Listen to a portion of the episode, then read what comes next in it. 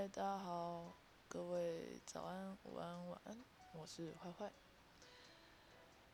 那个，我今天想要做这个节目呢，主要就只是因为我曾经有一段时间过得很不好，那我都已经得听很多东西睡觉，有时候例如塔罗啊，或者是别人在聊天啊，什么我都听。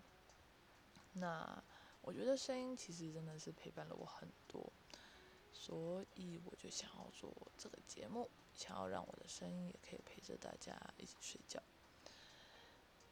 那这个节目主要名字的思想就是，每一个人的一生一定都会有很多转折，那这些转折呢，可能就会代表了某个物品或某一首歌，或是某一个人。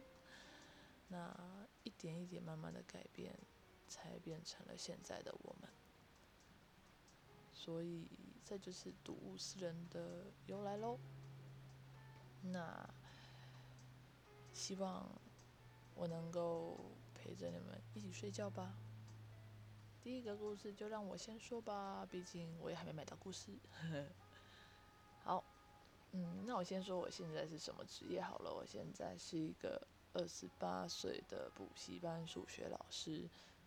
听起来是不是超级风光的？哦，没有，其实不，超累的。好，那告诉大家我怎么一点一点走到这里来的。